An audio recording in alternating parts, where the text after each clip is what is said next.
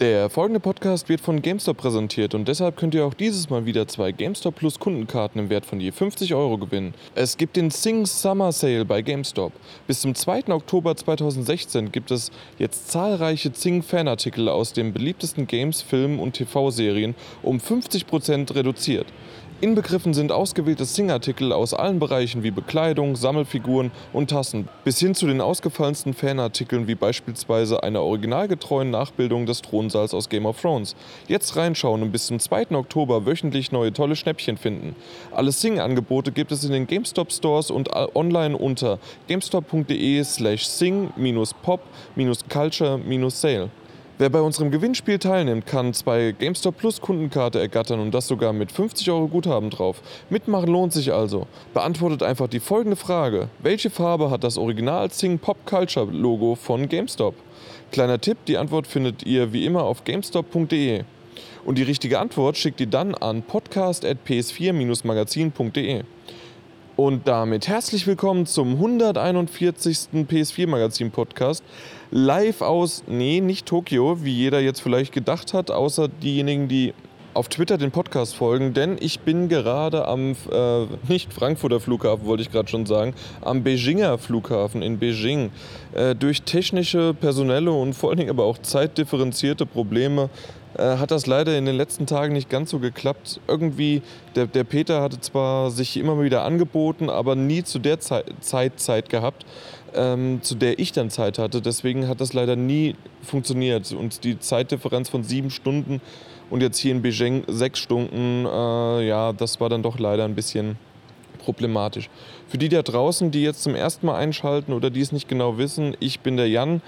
Und ich bin auf der Tokyo Games Show gewesen und darüber rede ich so ein bisschen heute. Das werdet ihr auch sicherlich in dem kleinen Untertitel von der 141 auch schon gelesen haben, worum es geht. Und ähm, ich möchte einfach mal so ein bisschen erzählen, wie, wie ich die Tokyo Games Show empfunden habe, was ich gesehen habe. Vielleicht auch noch ein bisschen hinterher kann ich noch, äh, ja, von, ich habe noch einen Urlaub hinten dran gesetzt, deswegen ähm, kann ich darüber vielleicht auch noch ein bisschen was erzählen. Mal gucken, je nachdem, wie viel Zeit ist. Ich sitze hier gerade, ich habe mich jetzt so in die hinterste Ecke irgendwo verkrochen vom Beijinger Flughafen, aber trotzdem hört man drumherum immer mal wieder noch so ein bisschen ein leichtes Knacken, leichtes irgendwas. Aber ich denke, das verzeiht ihr mir, weil wir haben ja auch schon auf der Gamescom direkt in der Messe Masse Trubel aufgenommen und das war viel lauter. Und ich glaube, da ist das bisschen hier ab und zu mal startet halt ein Flugzeug. Das könnte man manchmal hören. Oder eben ist auch nochmal die Putzfrau durch die Gegend gelaufen hat die Mülleimer ausgeleert. Und vielleicht hört man auch das ein oder andere Chinesisch, äh, Japanisch oder sonst irgendwie was, was hier äh, vorbeiwuselt und dann wird da nochmal kurz was gesprochen.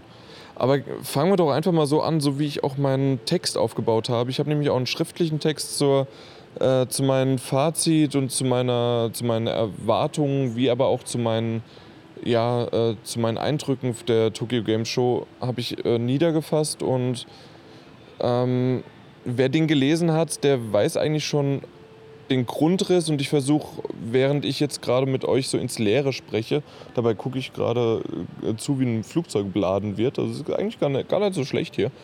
Ähm, versuche ich das noch ein bisschen auszuweiten. Und das fängt eigentlich schon bei der Akkreditierung bzw. auch bei dem Ticket an, dass ich gar nicht, normalerweise ist es so, dass man, wenn man bei der Gamescom war oder bei der, äh, bei der E3 oder ob es die Paris Games Week war, egal wo wir jetzt waren, äh, war es immer so, man sagt hier, ich möchte gerne kommen. Man ist der und der Redakteur oder unser Chef meldet uns an, hier, wir haben das Team dabei und dann kriegt man manchmal ein bisschen kurzfristiger, manchmal aber auch direkt schon Wochen vorher sein Ticket. Ähm, das ist dann, ja, das muss man dann ausdrucken und dann hat man das und das wird dann eingescannt am Einlass und dann ist man auch schon drin in der Messe. Bei der Tokyo Game Show war das ein bisschen anders. Erstens waren es wirklich genau vier Tage vorher habe ich mein, ähm, wie nennt sich das? Accreditation of Advanced Letter irgendwie so habe ich das bekommen. Also irgendwie ein erweiterter Brief, dass ich äh, akkreditiert werden sein könnte im, was weiß ich, Futur 2 Konjunktiv in Passivform. Und ähm, habe ich auch schon hingeschrieben, ja, und habe ich jetzt noch kein Ticket? Nee, nee, du gehst damit dann jetzt dann einfach äh, an den Schalter in der, äh, am, am Tag selbst und dann kriegst du schon irgendwie dein Ticket. So, naja, gut, mal gucken, ob das klappt. Äh, wenn nicht, na gut, habe ich halt zwei Tage länger Urlaub, beziehungsweise drei, weil äh, durch Videos schneiden und noch ein bisschen was schreiben und so weiter ist da noch ein bisschen was draufgegangen, aber das wusste ich vorher noch nicht. Aber na gut, dann habe ich gesagt, dann auf gut Glück, geht's los. Äh, Flüge waren ja eh gebucht, also äh, sind, bin ich dann losgeflogen. Alleine übrigens. Deswegen ist hier auch keiner, der irgendwie, normalerweise ist ja der Martin Alt oder der Peter, Martin Junior. Irgendjemand ist hier immer drumherum und redet noch mit mir.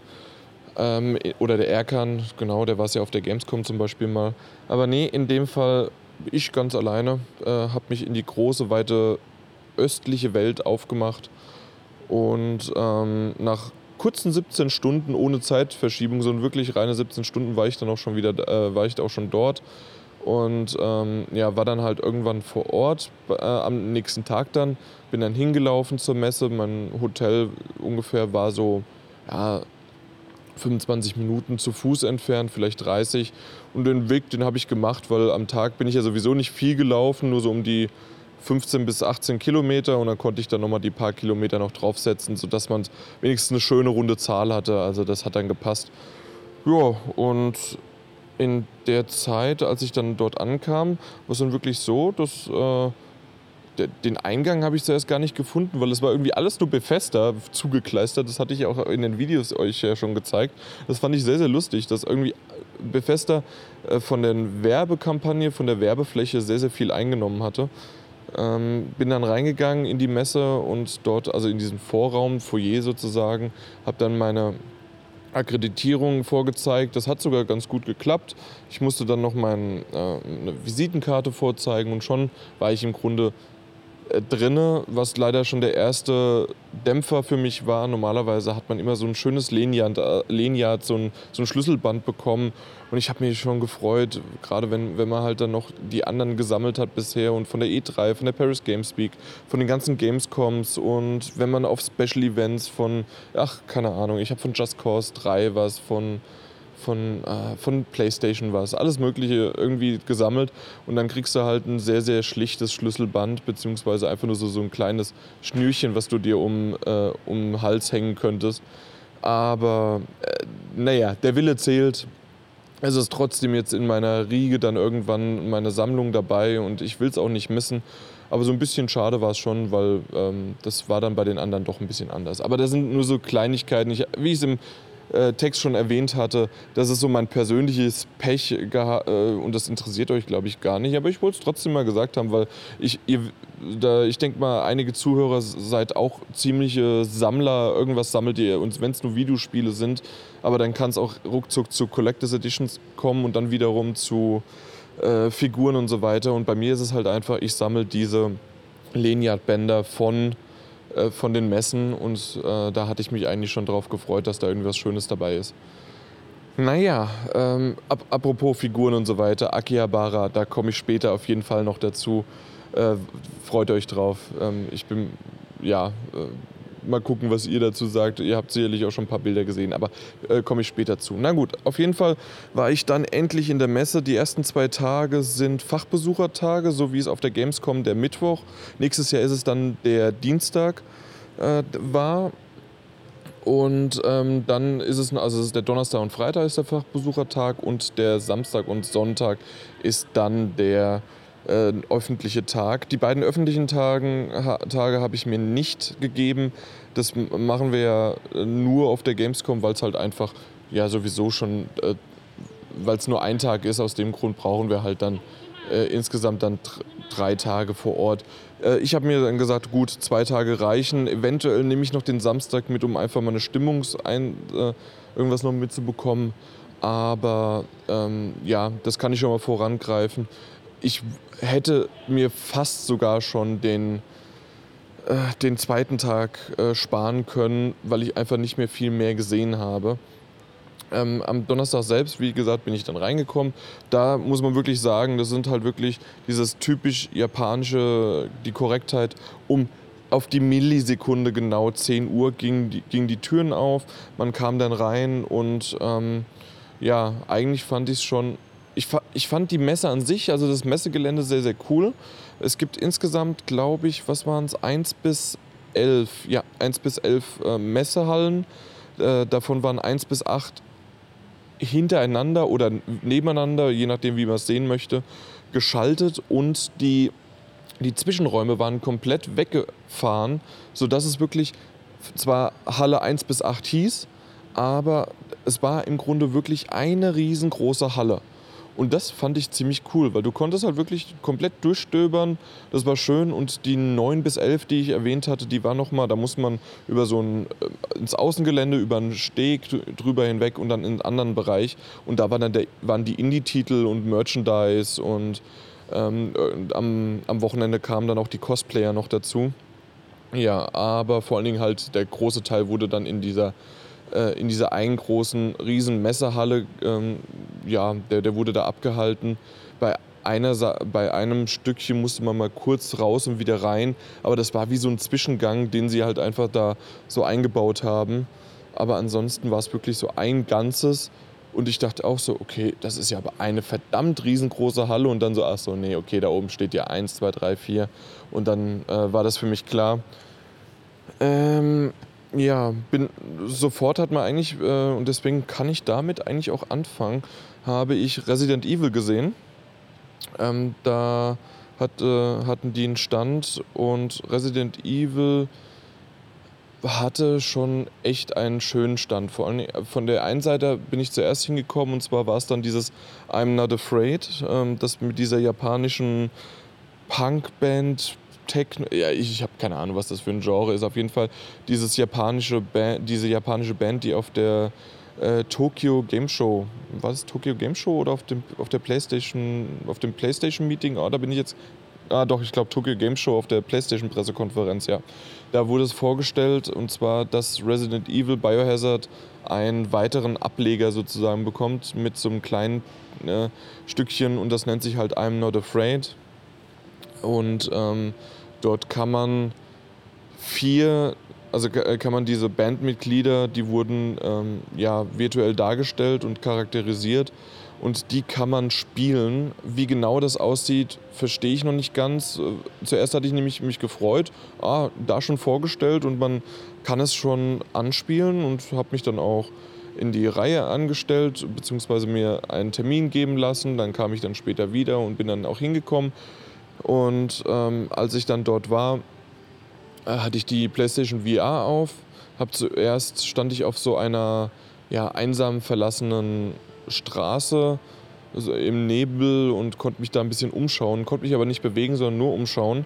Und als ich dann nach rechts geschaut habe, habe ich dann große, eine, im weiter Ferne eine Stadt gesehen und äh, ein Schild mit Raccoon City, beziehungsweise dieses Un wurde dann irgendwie äh, abgewandelt in Form dieser Band, wie die heißt. Aber fragt mich jetzt nicht, wie die heißt. Das ist, ja. Also, wer das genauer wissen will, der gibt einfach Resident Evil I'm Not Afraid ein. Und dann, dann kommt er eigentlich schon direkt drauf. Ja, ähm, deswegen, das, das war eigentlich, die, von der Stimmung her war es zwar ganz schön, aber das war gut, tausendfach schon irgendwie gesehen. Vor allen Dingen wenn, äh, von, bei, von mir, weil ich halt schon öfters die VR-Brille auf hatte. Und dann gab es noch ein kurzes, was ich äh, auch noch nicht ganz verstanden hatte. Und zwar wurdest du auch wieder in einer Wiener Lagerhalle rein teleportiert. Dort hattest du die vier verschiedenen ähm, Bandmitglieder zur Auswahl. Bisher war aber nur einer zur Auswahl möglich. Und den konntest du dir, wie, du hattest den DualShock 4 Controller in der Hand und dann auf das Touchscreen konntest du den projizieren lassen, konntest den so drehen. Also im Grunde einfach nur eine Charakteranschauung. Und ähm, mehr war das nicht. Der hatte eine Waffe in der Hand und drumherum hatte man gesehen von nicht so weiter Ferne, dass da ein paar äh, Zombies oder irgendwelche schleichenden Typen rumlungerten.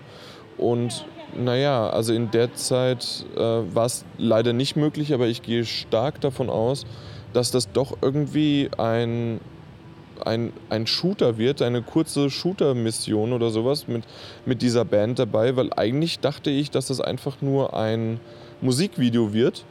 aber anscheinend ist es auch noch mit einer Shooter-Passage und darauf wird dieses Lied anscheinend, oder die, diese Band hat da ein Lied zugeschrieben oder es wird ein Lied von denen genommen. So irgendwie kann ich es mir vorstellen, weil ansonsten macht dieses, okay, wir haben die jetzt da reingesetzt und äh, man kann die, es gibt auch im Hintergrund welche äh, komische Zombies, äh, macht sonst keinen Sinn. Dementsprechend bin ich, ja, also ich, ich habe sehr oft in den Videos, das weiß ich, gespannt gesagt. In dem Fall bin ich gar nicht so sehr gespannt ähm, auf das Ding. Es wird, wird kommen oder nicht. Ich weiß gar nicht, ob es für den westlichen Markt kommt. Ähm, auf jeden Fall für den, äh, für den asiatischen Markt auf jeden Fall, vor allen Dingen für, für Japan. Aber ich gehe stark davon aus, dass es für uns auch kommen wird. Warum denn nicht? Also als kleine Dreingabe, ähm, warum, warum nicht? Naja, ähm, wo wir aber vielleicht eher zu dem wichtigeren und heftigeren äh, Teil kommen von Resident Evil, und zwar natürlich das Resident Evil 7 Biohazard selbst, was sowas von abgefahren ist, weil ich ähm, mit Martin habe ich, Martin Alt habe ich ja auf der Tokyo Games Show, wollte ich schon gerade sagen, aber das ist die Gamescom. Auf der Gamescom haben wir zusammen das, ähm, die erste Demo spielen können, die frei im PSN Store verfügbar war. Mittlerweile gibt es ja jetzt eine abgedatete Demo, obwohl ich über. Was meint ihr eigentlich dazu? Ist es irgendwie super, dass man so viele Demos spielen kann? PT würde ich jetzt natürlich, äh, äh, ist ja was ganz was anderes und äh, das fällt raus, weil viele ver verwechseln das so ein bisschen. Aber ich habe ähm, auf der E3 letzten Jahres, die nannte sich Kitchen, die Demo. Und die Kitchen-Demo ähm, da wusste man noch nicht, dass es Resident Evil ist. Und die habe ich schon gespielt. Natürlich gab es die nicht frei im PSN Store, trotzdem habe ich die gespielt. Dann gab es die erste offizielle, jetzt dann die zweite offizielle. Also irgendwann ist auch ein Spiel halt einfach tot gedemot. Ich weiß es nicht, irgendwie sollte man da vielleicht mal äh, langsam machen und lieber dann, wenn es dann im, kommt im Januar oder im Februar raus, auf jeden Fall Anfang 2017 vielleicht lieber da dann nochmal die Pferdescheu machen. Aber jetzt, äh, wenn es noch ein bisschen hin ist, weiß ich nicht, ob man das wirklich bräuchte. Aber den Trailer, den sie für die Tokyo Game Show veröffentlicht haben, war richtig, richtig krass. Also der, der ging auch ziemlich lang und das, also ja, lang für das, was normalerweise war, weil die ganze Zeit waren es irgendwie so anderthalb Minuten, zwei und ich glaube, der ging über drei Minuten. Und man hat auch längere zusammenhängende Szenen gesehen und ähm, die, die man gesehen hat, waren vielleicht, wenn man einfach nur sich denkt, ja, man spielt es in der, aus der normalen Perspektive, so wie man das bisher gewohnt hat, äh, war das vielleicht einfach, okay, gut, sieht ganz gut aus, mal schauen, was das wird. Aber ich habe halt mittlerweile jetzt schon drei Jahre, über drei Jahre äh, VR-Erfahrung. Ich weiß, ich kann, ich habe es wirklich mittlerweile, und das hört sich, das will ich nicht irgendwie da angeben oder sowas, aber ich weiß gar nicht mehr, wie oft ich die PlayStation VR, Oculus Rift oder die HTC Vive auf dem Kopf hatte. Das ist einfach, ja, allein auf der Paris Games Week waren es, glaube ich, mindestens zehnmal. Und äh, jeweils so 10 bis, 10 bis 30 Minuten und ähm, dementsprechend kann ich es nicht mehr genau sagen, wie oft und dass es sich halt für mich immer wieder nicht no, immer noch nicht normal anfühlt, aber äh, es es ist einfach ein, ein wunderbares Gefühl. Und dieses Gefühl, die kann ich, das kann ich halt wunderbar dann auch in eine Szene äh, interpretieren, obwohl ich das Spiel noch gar nicht gespielt habe. Und äh, sehe, okay, alles klar, dann, wenn das wirklich jetzt aus der VR-Perspektive ist, der rammt dir äh, das Messer in, ins Gesicht oder sonst wohin und du zuckst zurück. Äh, vor dir siehst du, wie einer ähm, ja, das Handgelenk oder das halbe, der halbe Arm abgeschnitten wird. Also richtig heftige Szenen. Dann siehst du auf dem Küchentisch irgendwas rumkrabbeln. Und ähm, du sitzt äh, eine Zeit lang später, sieht man auch im Trailer, du sitzt im Auto und du wirst dann rausgerissen und du wirst sowas von, also aus dem Auto rausgerissen und vorher noch äh, erschreckt, weil da jemand gegen die Scheibe schlägt. Also das wird mit Kopfhörern und du drehst dich um das wird richtig, richtig heftig. Und dann gibt es noch Shooter-Einlagen. Also ganz ehrlich, Resident Evil muss vom Gameplay her, so wie sie es jetzt angedeutet haben und was sie auch schon gezeigt haben, absolut nicht irgendwie sich verstecken. Ich denke, das wird einer der besten Titel sein vom Gameplay, was wir schon auf der Gamescom bemängelt haben und ich hoffe, dass da noch ein bisschen mehr kommt dass die Grafik noch ein bisschen hübscher gemacht wird, aber nur ein bisschen. Also es muss gar, also ich will jetzt nicht sagen, dass sie grottenschlecht ist, das definitiv nicht. Aber man hat da schon Unterschiede zu äh, Robinson the Journey gesehen oder dann auch Star Wars. Also da gab es wirklich ein paar Unterschiede. Aber wir sagen ja auch immer wieder, das ist nur wirklich, wenn man es vergleicht, eins zu eins. Wenn, wenn ich bei Resident Evil dann trotzdem dann so in dieser Welt eingetaucht bin, dann vergisst man das drumherum und da könnte es auch die Minecraft-Grafik sein oder sonst irgendwie so eine Klötzchen-Grafik, die einfach Pixel-Grafik, die du vergisst alles um dich herum und das sieht wunderbar aus und du bist dann drinne und das fällt dir überhaupt nicht auf. Dementsprechend wäre schön, wenn sie noch was dran machen könnten, aber ich wäre denen jetzt auch nicht böse, wenn sie es nicht mehr machen. Es ist noch ein bisschen Zeit, mal gucken, ob sie das nutzen würden oder ob sie es lieber polischen, damit ähm, die VR-Sickness äh, nicht so stark da ist, weil die ja wirklich mit, äh, mit dem Joystick zu lau dass man mit dem Joystick läuft und sich umschaut und dass das ja äh, ein wirklich vollwertiges Spiel ist. Und ich das von Anfang bis zum Ende nur in VR spielen werde. Also das wird nicht irgendwie sein, oh ja, okay, heute mal VR, morgen, weil es gibt ja, das Spiel heißt ja mit VR-Support, das heißt, man kann es ja auch ganz normal spielen, ohne, äh, wie zuvor ohne äh, VR, aber nee, nee, das wird definitiv in VR gespielt. So, das war eigentlich schon der, sozusagen das erste Spiel, was ich äh, hatte. Danach bin ich weitergelaufen und bin eigentlich direkt zum, ähm, zum PlayStation-Stand, der mich wie magisch natürlich angezogen hat. Und der hat auch einen sehr, sehr großen Teil der Halle eingenommen, so wie es auch auf der Gamescom eigentlich immer ist. Ähm, in dem Fall waren es über drei Hallenpunkte sozusagen, hat er sich erstreckt.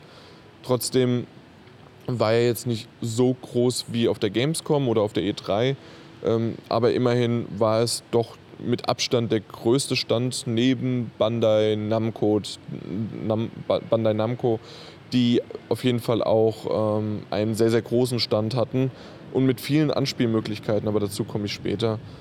Ähm, ja, PlayStation selbst äh, hatte, wie gesagt, einen großen Stand und was mich da sofort gewundert hat und äh, sehr, sehr überrascht hat, war halt einfach, dass, dass man einfach frei die Spiele anschauen konnte. Wer das auf der Gamescom kennt, der, da gibt es immer so einen, so einen kleinen, wir nennen es chemisch Kinderbereich, in dem entweder früher waren es PlayStation Vita-Titel vor allen Dingen auch, aber einfach kleinere Titel, da war Sly oder ähm, irgendwelches, auch mal ein Lego-Spiel hatten sie auch schon mal äh, dort präsentiert, aber immer so kleinere Titel, die ab 12 oder, äh, oder unter 12, also dann ab 6 Jahren waren.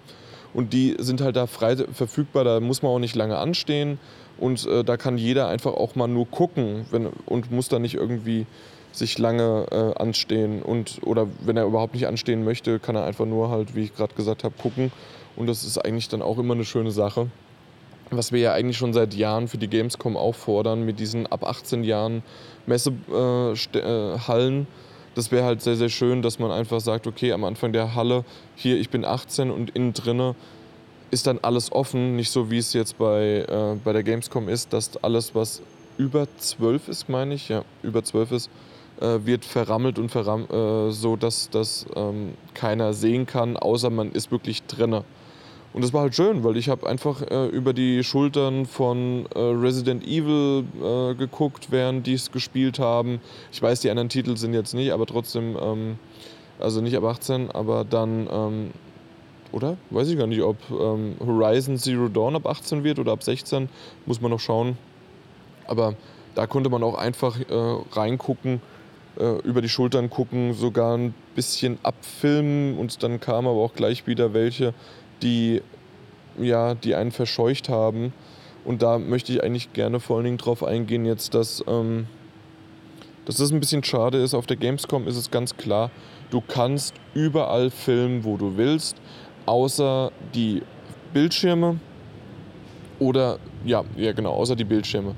Und äh, auf der Tokyo Game Show war es äh, so, dass fast an jedem Messestand einfach wirklich dran stand, nee, du darfst leider nicht filmen, du darfst nicht fotografieren, es ist nicht möglich.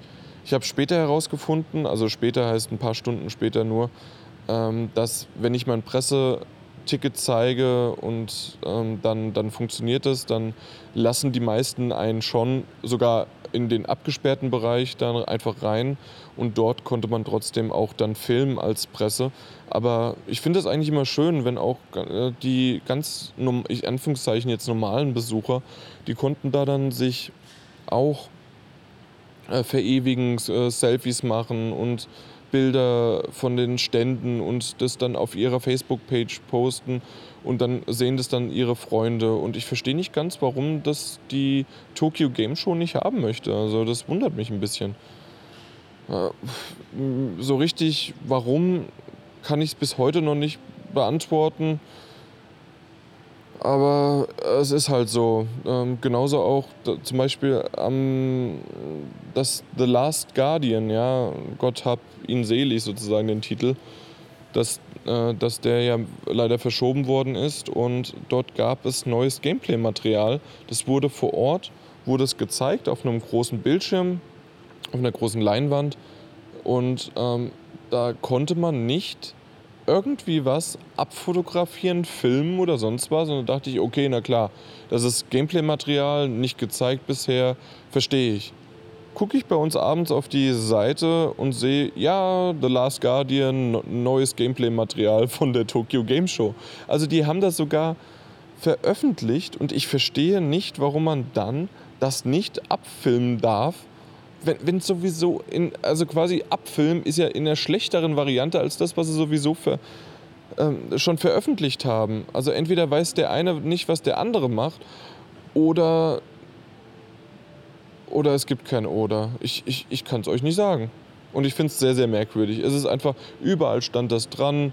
Und es, es ist nicht so wie auf der Gamescom. Also auf der Gamescom gibt es ja irgendwie an einem Stand gibt's ein paar Leute, die da rumstehen. Der eine äh, achtet auf die Schlange, der andere weist dann die, äh, die Leute an, wo sie hingehen sollen und so weiter. Aber da auf der Tokyo Game Show war wirklich an jedem Stand und selbst an kleineren Ständen standen welche davor, um einfach nur einen Zettel hochzuhalten mit der Information, was und in welcher Form gezeigt wird. Und dann, dann so viele Leute, die auch wirklich einfach diese auf, ausgedruckten Zettel in Form eines, ähm, wie, wie heißt denn das, in Form einer, so, so Lenia, nicht Leniat, äh, laminiert, genau, äh, laminiert bedruckt. Und ich verstehe nicht, warum man da nicht einfach nur irgendjemand, ja gut, na doch, also ich verstehe es jetzt schon, weil die haben dann halt das äh, hochgehalten die ganze Zeit. Und wenn sie dann jemanden gesehen haben, der gerade ein Foto machen wollte oder gefilmt hat, sind sie hingegangen und haben sofort no, no, no, no, no, no, no gesagt. Naja. Und da, das, das war schon sehr, sehr merkwürdig. Was ich aber lustig fand, war, wie die Art war, wie man sich bei der bei PlayStation war das, waren das die einzigen, die es so gemacht haben, aber wie, die, wie man sich dort angestellt hat. Und zwar nicht irgendwie gab es da eine, eine Schlange, die vorne um, bis zu dem Spiel äh, geführt hat oder sonst was, sondern man musste hinter, die, hinter den Stand gehen. Da, da muss man erstmal drauf kommen, dass man da hinten dran geht. Und dort gab es dann ein, ein, wie eine, Re äh, eine Rezeption. Dort gab es dann, ich glaube, 20 Spiele, die sie gezeigt haben. Und ähm, diese Spiele, weil die hatten auch viele Third-Party-Titel, die sie da gezeigt haben. Und ähm, diese Spiele hast du dann ein kleines Kärtchen bekommen und dann mit einer Nummer. Und diese Nummer, dann musstest du dich hinten dran, musstest du dich anstellen bei dieser Nummer. Und dann gab es einen Typen. Und bei uns wäre es so gewesen, okay, da wäre jetzt an der, an der Wand oder irgendwo steht dann die Nummer oder auf dem Boden und dann stellst du dich dort an. In Tokio oder auf der Tokyo Game Show ist es so, dass dort ein Mensch steht äh, und der hält den ganzen Tag die Nummer 5 hoch oder die Nummer 8 oder die Nummer 20. Und der steht da. Und er steht manchmal, weil, weil, weil sie zu wenig Leute hatten, gibt es sogar einen, der hält zwei Schilder hoch. Einmal die 19 und einmal die 20. Und das ist der Hammer gewesen. Ich hab, musste so lachen. Wie gesagt, bei uns, da wäre entweder ein Schild gewesen oder da wäre ein. Äh, äh, wäre es irgendwo auf dem Boden geklebt. Und dann hätte hätt man sich dort angestellt und fertig. Und, und wird dann Stück für Stück abgeholt von einem weiteren. Dann ist es so, dann wird die Nummer weiterhin hochgehalten und das Ärmchen gehoben. Und die ganze Reihe der Japaner, inklusive mir, ist dann ähm, demjenigen mit der Nummer 5 in meinem Fall hinterhergelaufen und alle vor mir haben das Ärmchen gehoben, wie auch er das Ärmchen gehoben hat. Ähm, ich habe das nicht gemacht, nicht wegen unserer Vergangenheit, äh, sondern einfach nur, weil äh, das kam mir irgendwie so komisch vor. Hinter mir war keiner mehr, deswegen habe ich es nicht gemacht. Aber die haben alle irgendwie äh, Ärmchen hochgehoben und dann äh, im Gleichschritt sind sie da, da dem hinterher gedackelt. Das war schon sehr, sehr lustig. Äh, weswegen ich das nämlich gesehen, äh, also ich bin dann dem hinterhergelaufen und dann war ich dann bei Horizon Zero Dawn. Und da kommen wir nämlich zu dem nächsten Titel, den ich gespielt habe. Und Horizon Zero Dawn war so, dass ich auf einem kleinen grünen Plateau war. Ähm, es ist. Ja, wie, wie soll ich mich ausdrücken? Ähm, das Plateau war echt schön. Es war auch ähm, ein kleiner Wald in der Nähe. Es war auch ein See da. Also es sah wirklich sehr, sehr schön aus. Man ist in, die, in dieses Level reingeworfen worden und man konnte dort dann entweder diese mechanischen Tiere, die man ja so kennt, äh, da gab es einmal die Guten und die Bösen, also die Guten in Anführungszeichen, die dich zwar auch angreifen, wenn du sie angreifst, aber ansonsten in Ruhe lassen. Ich habe die Namen nicht im Kopf, aber ich denke mal, das verzeiht ihr mir. Die, an die kann man sich ranschleichen und entweder töten, um Ex äh, Experience zu bekommen und weitere Dinge. Oder äh, in meinem Fall, was man halt machen konnte, war, und das war halt wesentlich schöner, du konntest dich ranschleichen und die umprogrammieren, sodass du dann auf denen reiten konntest, also quasi als Mount. Und von dem reitenden Tier dann, also während du reitest, konntest du dann die Gegner abschießen, die dich dann halt angegriffen haben, weil sie dann auf, äh, auf dich aufmerksam geworden sind. Das habe ich ein bisschen ausprobiert. Einmal in der Art, dass ich zuerst mir das Mount geholt habe. Dann habe ich mich mal an einen Gegner direkt angeschlichen. Also da gab es mehrere Möglichkeiten, die ich ausprobieren konnte, weil ich wirklich viel Zeit hatte. Das Problem war nur, dass ich alles andere nicht machen konnte. Das heißt, äh, es gab schon, es ist ja ein Open-World-Titel und es gab schon auf der Map, ja, geh bitte dahin. Der hat mir auch eine äh, Meteranzahl angezeigt und dann bin ich dorthin gelaufen und auf einmal plötzlich kam da auf Japanisch irgendeine Einblendung rein und ich war auf einmal wieder auf meinem Anfangspunkt und ich dachte so, habe ich was vorher verpasst? Bin ich, äh, laufe ich jetzt aus, aus dem Areal raus, weil ich vorher was nicht gemacht habe? Dann habe ich jemanden gefragt und nee, das war wirklich so, dass ähm, das war zwar da drin gelassen, aber das war für diese Demo, für das, für das Demo-Level nicht äh, war das nicht so gewollt und ähm, ja, das durfte ich nicht hin. Was ein bisschen schade ist, äh, weil in dem Fall war es halt einfach nur, okay, ich mounte, ich greife an, ich versuche ein bisschen zu craften, obwohl es halt auf Japanisch auch ein bisschen schwierig war zu craften, ohne halt genau zu wissen, was man da eigentlich hat. Aber ansonsten, ja, es sah teilweise wunderschön aus, teilweise gab es noch einige matschige Texturen oder gefühlt einfach noch gar keine. Aber ich hatte mich später dann mal mit dem Chris unterhalten, der einen ähnlichen Abschnitt äh, schon gespielt hatte. Und der hat halt einfach gesagt, ja, das ist halt, äh, gerade bei Open-World-Titeln ist es so, dass die nicht jetzt diesen kleinen Bereich wie bei einem Singleplayer-Spiel, das einfach nur ein Schlauchlevel hat. Da ist dieser Bereich sehr, sehr gepolished und da werden die Lichteffekte und alles Mögliche einzeln und manuell gesetzt. In dem Fall werden die Texturpakete Stück für Stück reingeladen und wenn es da auf der Seite, wo ich dann gerade mal hingeschaut habe und zufälligerweise wie damals bei The Witcher 3, nee, nicht Witcher 3, es war Far Cry das mit den Elefanten. Also muss es Far Cry 3 gewesen sein. Ich hoffe das. Wenn nicht, bitte jetzt nicht löchern. Und also ich meine, es, es war's. Auf jeden Fall Ähm, da war es so, dass ja unter Wasser das Gras nicht so toll aussah. Ich weiß noch, wie schön, wie schön mich da jeder zerrissen hat darüber. Aber in dem Fall war es am See, äh, nicht unter Wasser, sondern direkt am See. Äh, die die Matschtexturen waren matschig, aber zu matschig. In dem Fall halt kein schöner Matsch und auch kein äh, schönes Gras drumherum. Aber äh, dann wiederum, wenn du dann irgendwo in den Wald gelaufen bist, da sah das Gras wunderschön aus und es sah auch ähm, ja, von dem Wald her wirklich sehr, sehr gut aus. Dementsprechend wird das einfach noch in den nächsten Monaten kommen. Es dauert ja noch einen kleinen Moment, bis, ich wollte schon jetzt The Witcher sagen, bis ähm, Horizon Zero Dawn erscheint. Es kommt ja erst am 2.3.2017 raus. Und aus dem Grund dauert das halt noch einen kleinen Moment und da kann man auch noch viel machen und ich gehe auch davon aus, dass jetzt auf der Tokyo Game Show nicht das aktuellste Levelbild ja, gezeigt worden ist.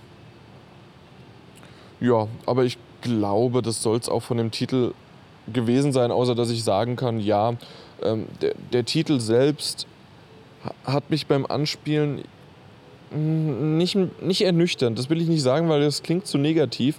Aber ich weiß, dass ich einfach nicht so der Typ bin, der durch die Gegend läuft und ständig okay, jetzt muss ich das sammeln, damit ich da craften kann, jetzt habe ich das, jetzt muss ich die Pfeile machen. Das hat mich schon bei Far Cry äh, Primal ein bisschen gestört. Übrigens war es dann doch Far Cry 4 wahrscheinlich und Pri ja. Ähm, naja, gut. Auf jeden Fall äh, hat es mich dann aber bei Far Cry Primal auch schon gestört äh, mit dem Pfeilen äh, craften und das wird mich auch wahrscheinlich bei äh, Rise of the Tomb Raider ein bisschen nerven, weil ich einfach nicht so das bin, ja, gib mir doch irgendwo Munitionskästen. Ich äh, habe da meinen Checkpoint und das, das mag ich lieber. Aber äh, das weiß ich, dass das Genre das mit sich bringt und das muss ich akzeptieren. Und ich weiß, genügend Leute da draußen schreien auf oder lachen jetzt gerade über mich, die, äh, warum ich darüber so ein bisschen mecker. Weil ich weiß genau, dass die das lieben und dass die das wollen. Und ich hoffe, dass es jetzt gerade nicht zu sehr klackert, wenn ich mein Mikrofon gerade umsetze. So. Ah. Naja, auf jeden Fall äh, finde ich, dass man das, äh, dem, also dass ich das dem Spiel definitiv nicht ankreiden werde. Naja, ähm, äh, ich, wie ich aber schon sagte, Horizon Zero Dawn wird trotzdem ein super Titel sein. Ich bin gespannt, ob der wirklich am 2.3. rauskommt, weil ja PlayStation beziehungsweise Sony momentan ja wunderbar alles Mögliche verschieben kann und bisher keiner der Titel irgendwann pünktlich rausgekommen ist. Was mich nämlich nochmal ja, zu äh, The Last Guardian bringt, was mich wirklich sehr, sehr enttäuscht, dass es ja vom Oktober jetzt auf den Dezember verschoben wurde. Ich weiß nicht genau, ob das, also sagen wir es mal so, ich freue mich weiterhin auf diesen Titel. Ich mag einfach Ico, ich mag Shadow of the Colossus und wie ich es auch schon in dem Video gesagt habe, es wird nicht der AAA-Titel werden, der eventuell erwartet wird. Es ist kein Titel, der der PlayStation 4 von Grafik her oder von der Technik oder sonst irgendwie was gerecht wird. Das Ding hätte locker auf der PlayStation 3 erscheinen können und das ist einfach nur Marketinggespätz, wenn man da irgendwie was hört. Nee, wir, äh, wir wollen jetzt das, äh, wir wollen, dass es äh, nicht auf der, also das, der Titel wäre nie auf der PlayStation 3 äh, erschienen, das hätte nicht geklappt und alles Mögliche, was sie damals gesagt haben. Nee, die kamen einfach nicht hin. Das Ding wurde sowas von schlecht entwickelt und produziert und die Planung war schl schlimm und aus dem Grund hat das einfach vorne und hinten nicht funktioniert und dann war auf einmal die PlayStation 4 am Start und dann hat man gesagt, okay, jetzt machen wir da nichts mehr, ähm, dass das irgendwie für die PlayStation 3 rauskommt, sondern wir entwickeln es jetzt für die PlayStation 4. Und da wiederum machen wir aber trotzdem noch weiter und weiter und weiter. Und ich kann mir nur, also da, da gehe ich zu 100% davon aus, die hätten es sogar auf unbestimmte Zeit verschoben, den Titel jetzt The Last Guardian, wenn es nicht einfach das 20. Mal gefühlt, ich glaube, offiziell ist es wirklich sogar das vierte Mal, dass sie jetzt das Datum verschoben haben, das Release-Datum. Und die können es einfach nicht mehr nicht im Jahr 2016 veröffentlichen. Das heißt, äh, so wie sie es angekündigt haben, letztes Jahr auf der E3 und es wird 2016 kommen und alles Mögliche. Es geht nicht mehr, dass es auf 2017 verschoben wird. Selbst jetzt sind alle schon die Redaktionen wie aber auch die User sowas von empört darüber. Aber die, ich, ich, ich, ich kann es gar nicht in Worte fassen. Ähm, die haben es jetzt einfach auf den Dezember geschoben, weil es anders nicht ja, also das ist immer noch 2016 und da haben sie dann so ein bisschen ihr Gesicht noch gewartet und haben gesagt, ja, ja, ist, wir haben noch gesagt 2016, aber nee, nee, nee, nee, das, das wird nichts mehr. Und was vor allen Dingen dadurch entsteht, ja, es ist wieder mal eine Herbstseason, also eine Holiday-Season, wie man in Amerika sagt, und ohne einen exklusiven oder ja, in dem Fall halt First-Party-Titel von Sony auf der PlayStation 4. Letztes Jahr schon nicht und dieses Jahr auch nicht.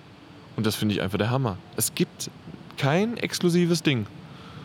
Äh, nur Third-Party-Hersteller bringen was im Oktober raus und das natürlich dann auch für die, äh, für die PlayStation 4. Und ähm, irgendwie auf der einen Seite klappt es ja. Wir sehen es an den Verkaufszahlen der PlayStation 4. Auf der anderen Seite weiß ich nicht, ob da eventuell Sony langsam mal was machen sollte, weil die ansonsten sich da ein bisschen zu sehr auf ihren Lorbeeren ausruhen. Gerade auch die PlayStation 4 Pro hat sehr durchwachsene Kritik bekommen von, naja gut, ähm, wir brauchen es ja bis hin zu, aber auch der Meinung, die ich zum Beispiel von, ähm, von Martin Alt teile. Im letzten Podcast haben wir äh, haben Martin Alt und Peter darüber gesprochen, äh, dass die halt wirklich das Ding so aufgebaut haben, dass ich ja leider Bauchschmerzen habe, aber ich habe es äh, vorbestellt und ich werde die PlayStation 4 Pro mir kaufen, weil ich einfach das beste Ergebnis, das äh, beste Grafikergebnis oder äh, von Virtual Reality auch vielleicht vom technischen Ergebnis einfach haben möchte und das wäre mit der normalen Standard PS4 vielleicht nicht möglich. Und das ist leider ein bisschen schlecht dargestellt worden, finde ich. So kann man, so sollte man das, so sollte man eigentlich nicht mit seinen Fans umgehen und ich zähle mich da auch zu einem Fan, der aber immer mal wieder versucht, objektiv zu sein. Äh, aber äh, es ist schon ein bisschen schade und ich muss ganz ehrlich sagen, mir tun, also mir ist es leider nicht wert, die 400 Euro auszugeben und trotzdem mache ich es.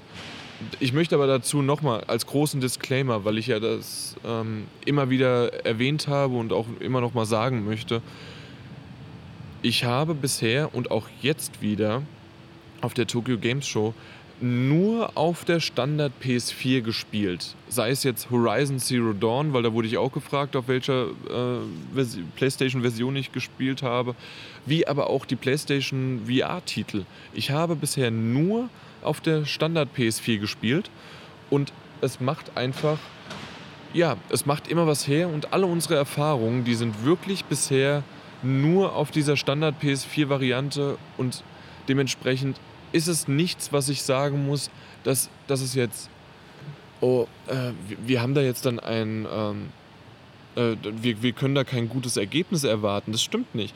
Aber mir macht es Bauchschmerzen, wenn die, äh, wenn die User auf der PS4 Pro ein schöneres und besseres Ergebnis haben und ich es nicht habe.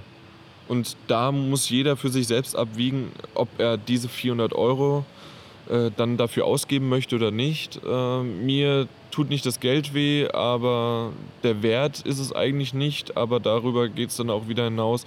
Klar möchte ich auch gerne für den Podcast euch darüber berichten, wie es dann aussieht, weil zuerst, wenn die PlayStation VR rauskommt, kommt ja am 13. Oktober raus, ist fast ein Monat, weil am 10. glaube ich, 10.11. kommt die PlayStation 4 Pro erst raus ist dann ein Monat meine Erfahrung rein auf der Standard PS4, also so wie es auch die letzten drei Jahre bisher war. Und ähm, ich bin dann gespannt, wie sich wirklich das, was ich dann vorher gespielt habe, wie sich das dann verändert äh, im Vergleich halt äh, ja, zur Standard und PS4 Pro. Da bin ich wirklich, also allein deswegen, glaube ich, ist es mir die 400 Euro wert und den Podcast und vielleicht auch Videos. Also nicht, dass wir irgendwie Videos zeigen können, weil das ist wirklich schwierig, äh, PlayStation VR dann irgendwie zu zeigen. Aber zumindest äh, dann vielleicht auch mal das eine oder andere Video oder einen Artikel darüber zu schreiben. Ja, also das ist es mir wert. Und das vielleicht auch noch, ich, ich habe ja eben erwähnt, auf der Tokyo Game Show habe ich, nein, Tokyo Game Show, übrigens, äh, wenn ich die ganze Zeit Tokyo Games Show gesagt habe, ist es halt deswegen, weil ich nämlich dachte, dass, äh, dass es Games Show ist, aber nee, es ist die Game Show. Und ähm, ich kann euch auch sagen, warum es die Game Show, also Singular, von ein, ein, die Tokyo Spiel Show und nicht wie zum Beispiel die Paris Games Week. Da ist es ja auch dann die äh, Pariser Spielewoche oder die ähm, äh, die Gamescom selbst ist ja auch immer in dem Fall dann äh, die Mehrzahl der Spiele. Ja, ich kann es euch sagen, weil so viele Spiele hatte die Tokyo Game Show nicht. Dementsprechend kann man da ruhig von Singular sprechen. Ähm, ja, worauf ich aber hinaus wollte, wegen der PlayStation 4 Pro, dass die auf der Tokyo Game Show nicht vertreten war. Außer in einem Glaskasten, da konnte man sie sich anschauen sieht schon schön aus. Vor allen Dingen finde ich äh, die Slim gar nicht so schön. Da finde ich die Standard PS4 doch ein bisschen schöner. Aber die PS4 Pro sieht im Grunde aus wie so ein Doppelwopper der PlayStation 4 und sieht aber trotzdem meines Erachtens gut aus und kann man sich schön trotzdem irgendwo hinstellen, wo man es halt gerade dann braucht. Äh, ja, aber was soll ich zur äh, PS4 Pro halt sagen? Man, ich hätte mir halt gewünscht, okay, sie wurde angekündigt und dann hat zumindest der PlayStation-Stand überall eine PS4 Pro oder zumindest ein oder ein Teilbereich hier, da, das ist die PS4 Pro, da könnt ihr sie anspielen. Hier ist auch der neue Controller, den ihr dann haben könnt, den DualShock 4 Controller äh, und und den könnt ihr austesten. Da war nichts, es war einfach nichts und ich habe es nicht verstanden, weil das wäre sozusagen die einzige Messe, nee, noch die, äh, die Paris Games Week ist auch noch vor dem Release der PS4 äh, Pro. Doch, stimmt.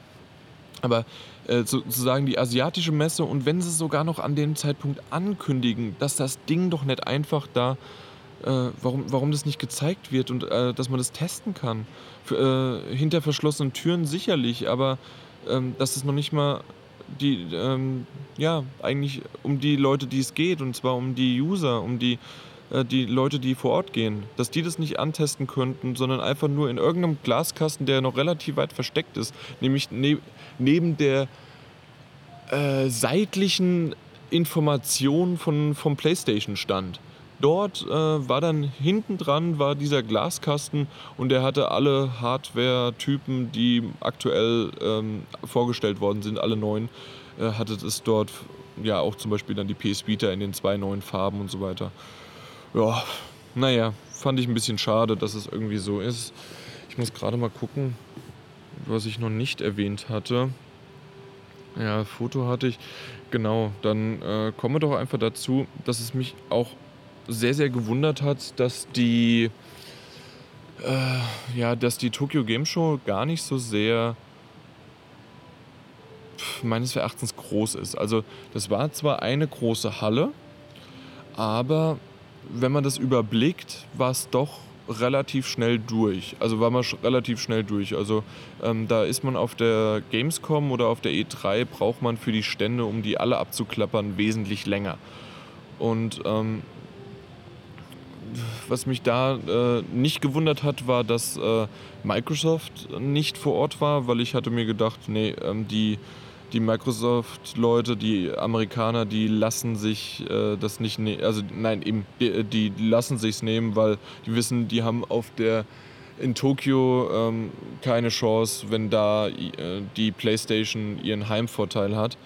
Was mich ein bisschen gewundert hat, war aber, dass Nintendo nicht vor Ort war. Ich hatte dann in Erfahrung gebracht, dass die nie vor Ort waren, was mich aber trotzdem wundert, warum das der Fall ist, weil was gibt es denn Besseres, als da direkt vor Ort was zu machen? Und ja, es, äh, Nintendo macht da irgendwie immer mal wieder sein eigenes kleines Süppchen, aber so ein richtiges Messi-Event oder irgendwas ist nicht dabei. Und das verstehe ich nicht ganz, weil auf der Gamescom, auf der E3, äh, selbst auf der Paris Games Week waren, sind die vor Ort äh, bei den westlichen. Und äh, im Und bei, den bei der asiatischen größten Messe sind sie nicht vor Ort. Obwohl die, die, die, die, die sind hier, die sind hier in Japan. Die, die haben Heimvorteil. Ich, ich verstehe es nicht, warum das so ist. Das, das hat mich sehr, sehr gewundert. Ähm, auch generell hat es mich gewundert, dass, äh, ja, wenn man denkt, na gut, also EA, was hat es denn momentan anzubieten? Da denkt man sofort natürlich an Battlefield 1, man denkt auch an FIFA 17, man denkt also an die ganzen Sportspiele und man denkt äh, an mehrere Sachen. Und was hatten sie wirklich dabei? Nur Titanfall 2. Alles andere hatten sie nicht dabei. Ein klitzekleiner Stand. Ich bin sogar das erste Mal dran vorbeigelaufen, weil ich den nicht gesehen habe. Ähm, und ja, das, das hat mich schon sehr, sehr gewundert. Square Enix hatte einen größeren Stand. Das, ähm, der, die, die haben ihre, ihr aktuelles Line-up gezeigt, auch unter anderem natürlich dann ähm, Kingdom Hearts äh, und äh, all, all, Final Fantasy und was die all, alles haben. Und was sie auch noch gemacht haben, sind noch ein paar ältere Titel wie Hitman haben sie gezeigt. Und ähm, ja, ich, ich, meine auch Rise of the Tomb Raider haben sie auch noch gezeigt, aber ich meine vor allen Dingen halt natürlich wegen der PlayStation 4 Version, die bald rauskommt. Ja, also sowas. Äh, sehr gewundert hat mich äh, Konami, dass die wirklich einen großen Stand haben, weil in, auf der Gamescom war ja dieses Jahr fast gar nichts, da war PES und das war es dann auch schon. In dem Fall haben sie mal kurz noch ähm, immer mal wieder da so ein paar Banner gehabt von Metal Gear, oh, wie heißt Survive oder Survival? Ich glaube Survive.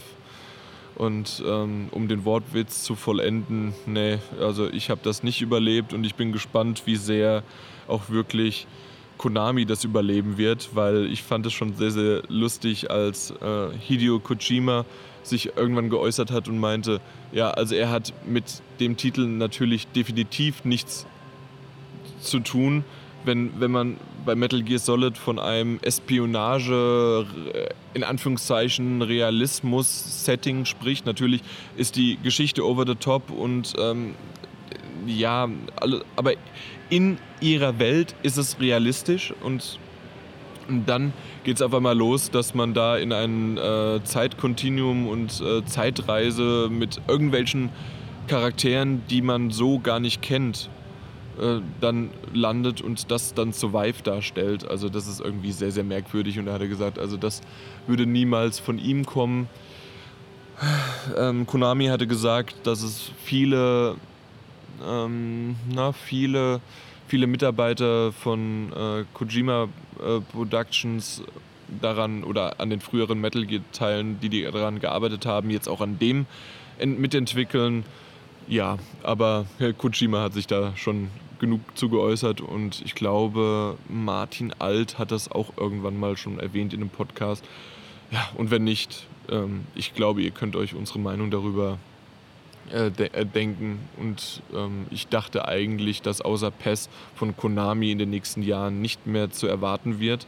Also ich, ich hätte wirklich nicht mit einem neuen Metal Gear Solid gerechnet, weil sie es auch mal erwähnt haben, dass sie sich eventuell äh, aus, dem Spiele, aus der Spielebranche relativ weit zurückziehen. Äh, und das hat halt auch wirklich die Gamescom wiedergespiegelt mit dem kleinen Stand. Aber jetzt auf der Tokyo Game Show war es so, dass es da doch ein bisschen größer war.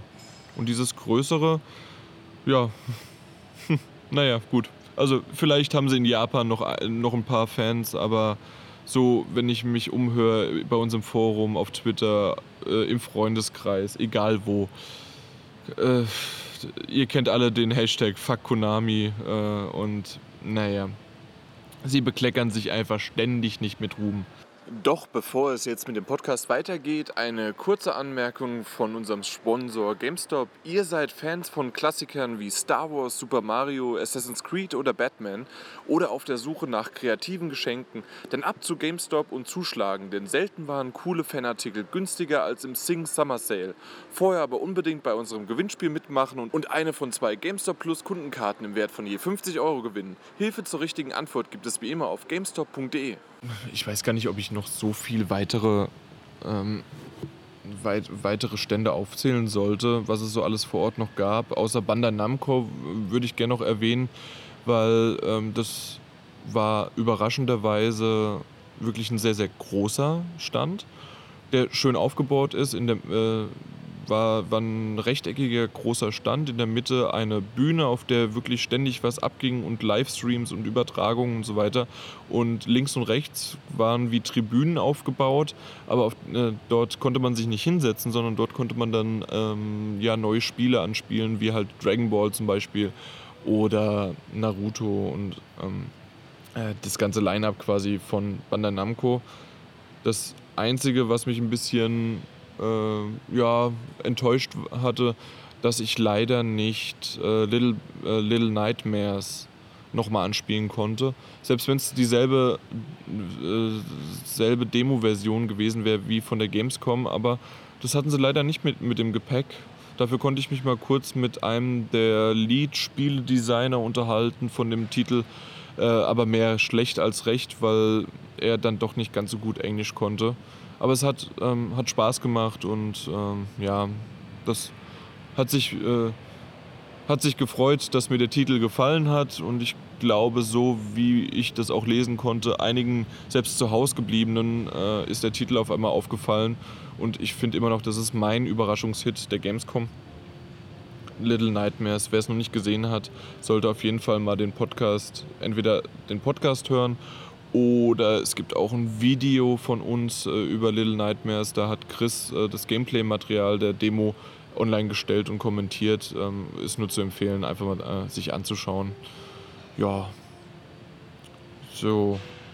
Ich muss leider immer mal wieder noch ein bisschen drauf schielen, deswegen entstehen so diese kleinen Pausen. Außerdem merke ich auch ganz schön, dass ich müde bin. Ähm, der Flug, der erste Flug jetzt von Tokio nach Beijing war schon ziemlich anstrengend. Und ich habe aber jetzt, jetzt haben wir gerade 21 Uhr. Äh, ich habe noch vier Stunden, viereinhalb Stunden Aufenthalt hier. Also rein theoretisch könnte ich jetzt noch viereinhalb Stunden durchbabbeln, wie man auf Hessisch sagen würde, auf Frankfurterisch. Aber ich glaube eher, dass ich da irgendwann dann lieber die Notbremse ziehen, nicht nur weil der Akku irgendwann vielleicht auch alle geht, sondern ähm, weil ich den dann auch noch die Möglichkeit nutze, wenn ich dann sowieso hier bin, kann ich den auch gleich äh, das Ding schneiden und sobald wie möglich, vielleicht sogar schon, habt ihr diesen Podcast am Donnerstag in euren Ohrmuscheln. Und da bin ich mal gespannt, was sie dazu sagt. Ähm, weil das letzte Mal, als ich einen Podcast alleine gemacht habe, der kam mir nicht so gut an.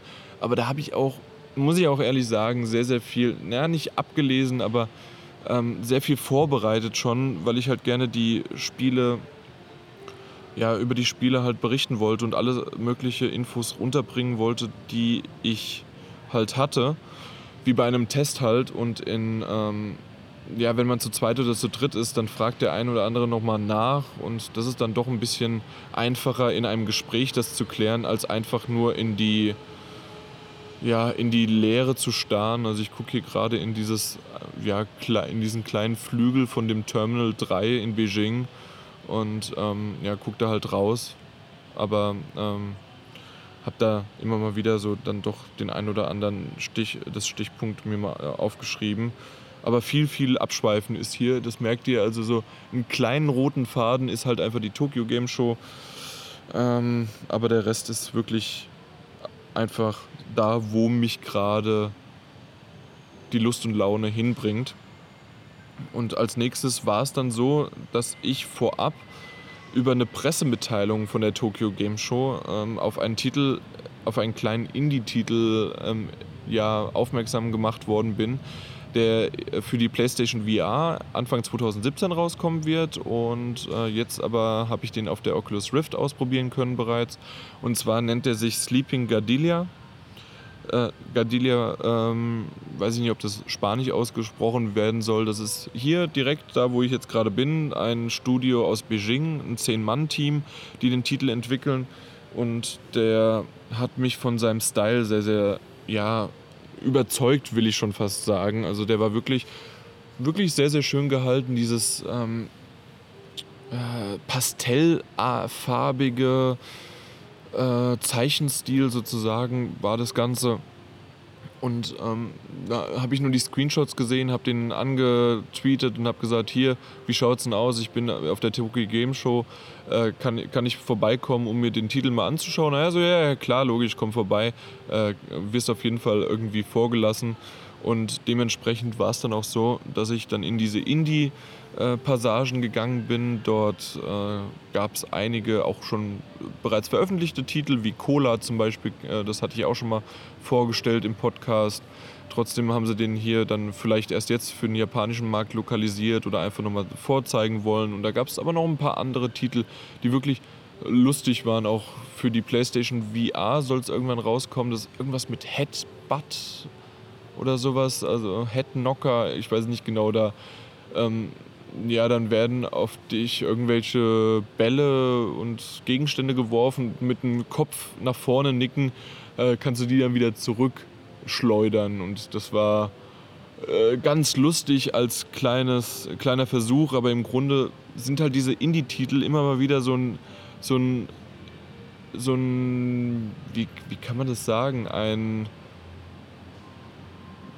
ja, ein, ein Beispiel oder eine Vorausschauung vielleicht für innovative Elemente eines Spiels. Aber die sind halt wirklich dann so klein, dass die dann nutzen, haben die halt ihren Fokus nur auf diesen kleinen, äh, auf dieses kleine Gameplay und drumherum ist dann aber nicht viel. Deswegen sind es halt noch Indie-Titel. Und ich würde aber sagen, dass die ähm, im Falle von Sleeping Gardelia ist ähnlich ist. Und zwar da ist es, ist es eher die, die Grafik und wie man so ein bisschen in der Welt sich umschauen kann und äh, umblickt und ähm, dort integriert ist. Ähm, das ist, glaube ich, so ein bisschen das Steckenpferd davon, weil gameplay-technisch macht es zwar Spaß, aber ich weiß nicht, wie lange es Spaß machen wird, denn die, ähm, das, das Gameplay selbst ist einfach nur ein, ja, ein Boxspiel quasi. Du kannst äh, mit dem DualShock 4 Controller hast du dann, beziehungsweise in dem Fall war es der Xbox Controller, ähm, konntest du äh, prügeln und äh, also mit link linke Faust und rechte Faust und du konntest dann auch blocken mit einer anderen Taste und das war's schon. Äh, und hast gegen ein großes Hühnchen, gegen einen großen Hahn gekämpft, ähm, der ja, der so eine ja, der eine Le Lebensanzeige hat und die langsam runtergegangen ist. Also nichts Spektakuläres und trotzdem war das sehr, sehr lustig. Du konntest ihn auch so ab und zu mal in die Klöten hauen. Äh, ja, war lustig. Es waren Amis vor mir, die sich darüber total ähm, amüsiert haben. Wie kleine Kinder haben die da rumgegiggelt. ja, ähm, das ich ich lache gerade, weil es hat, wird wahrscheinlich jetzt nur zwei Leute oder sowas wissen, weil auf Hessisch, auf Frankfurterisch heißt Hahn nämlich auch Giggle. Nur mal so als Info. Super, das, das wusste ich noch nicht, weil, also dass ich. Ähm, also der war nicht beabsichtigt, dieser tolle Witz. Aber ich wollte ihn euch gerne nochmal erklärt haben, denn die wichtigsten Witze muss man immer nochmal erklären, damit sie nämlich gut und jeder versteht und dann alle gemeinsam lachen können. Äh, das wird vor allen Dingen Martin Alt immer wieder vorgehalten, dass, dass er seine Witze kaum erklärt. Oder er macht einfach keine, wir wissen es nicht genau. Naja. Ja, kommen wir aber noch zum Gameplay. Das an, der zweite Teil der Demo, die man da spielen konnte von Sleeping Gardelia, war ähm, quasi ein kleiner Shooter.